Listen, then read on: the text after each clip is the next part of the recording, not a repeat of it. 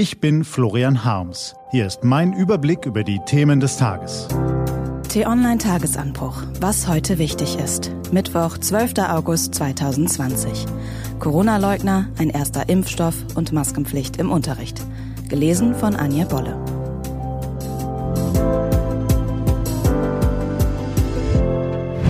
Was war? Gefährliche Corona-Leugner. Es gibt auch ein Grundrecht auf Dummheit, hat der frühere Bundespräsident Roman Herzog einst festgestellt. Derzeit nehmen ziemlich viele Menschen dieses Grundrecht in Anspruch. Ein Teil unserer lieben Mitbürger hat eine Meise. Und zwar keine kleine. Sie halten das Coronavirus für eine Erfindung der Regierung und pfeifen auf Hygieneregeln. Alle miteinander scheinen sich wenig Gedanken darüber zu machen, wie ihre Ignoranz auf andere Menschen wirkt. Methanol, Bleichmittel. Die Liste der Substanzen ist lang, die fehlgeleitete Personen geschluckt oder sich gespritzt haben, um sich vor dem Virus zu schützen. Stand ja auf Facebook, Twitter, Google, dass das hilft. Hey, sogar der US-Präsident hat doch Desinfektionsmittel zur Behandlung empfohlen. Der Irrsinn hat Folgen. Echte Wissenschaftler haben nun herausgefunden, Fehlinformationen durch Gerüchte und Verschwörungstheorien im Zusammenhang mit dem Coronavirus haben seit Beginn der Pandemie weltweit hunderte Menschen das Leben gekostet. Tausende mussten sich wegen der in sozialen Netzwerken verbreiteten Falschinformationen im Krankenhaus behandeln lassen. Neben der Pandemie gäbe es auch eine Infodemie, warnen Forscher. Eine kollektive Verblödung durch Falschinformationen. Nun gibt es viele verdienstvolle Medien, die den lebensgefährlichen Quatsch und die Lügen im Internet entlarven. Auch die t-online.de Redaktion bietet in Zusammenarbeit mit dem Recherchekollektiv Korrektiv einen regelmäßigen Faktencheck zu Corona-Mythen an. Das Problem ist, Vernunftbegabte, zu kritischer Reflexion fähige Menschen erreicht man damit zwar, doch bleiben zigtausende übrig, die nicht bereit sind, ihr verschrobenes Weltbild auch nur zwei Sekunden lang zu hinterfragen.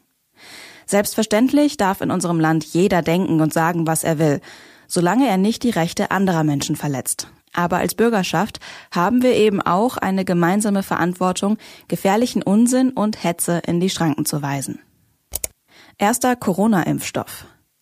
Die letzten werden die ersten sein. Als die Corona-Pandemie begann, hat Russland zu spät reagiert und mit hohen Opfern für die Versäumnisse bezahlt.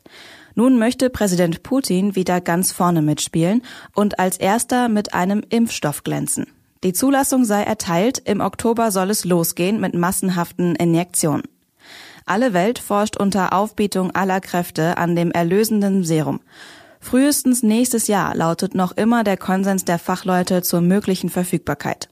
Die Russen aber, die haben der Welt ein Schnippchen geschlagen. Überholen ohne einzuholen. Kann das funktionieren? Die Impfstoffentwicklung lässt sich durchaus beschleunigen, ohne die Sicherheit, Verträglichkeit und Wirksamkeit eines Mittels in Frage zu stellen oder gar durch gewagte Abkürzungen zu gefährden. Das russische Rekordtempo lässt sich mit Griffen in die harmlose, aber wirksame Trickkiste allerdings nicht erklären.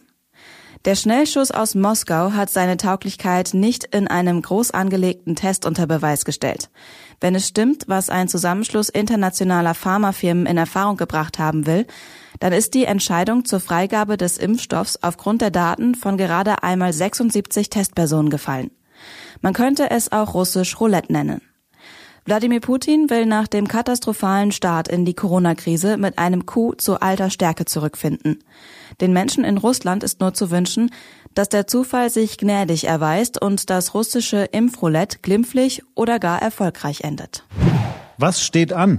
Die T-Online-Redaktion blickt für Sie heute unter anderem auf diese Themen. Das bevölkerungsreichste Bundesland Nordrhein-Westfalen startet heute nach den Sommerferien wieder in den Regelschulbetrieb. Es ist das einzige Land mit Maskenpflicht im Unterricht.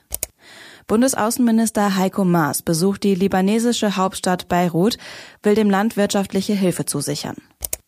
Und der Duden erscheint heute in der 28. Auflage und enthält 3000 neue Wörter, darunter das Zwinker-Smiley und der unvermeidliche Lockdown. Das war der T-Online-Tagesanbruch vom 12. August 2020. Produziert vom Online-Radio- und Podcast-Anbieter Detektor FM.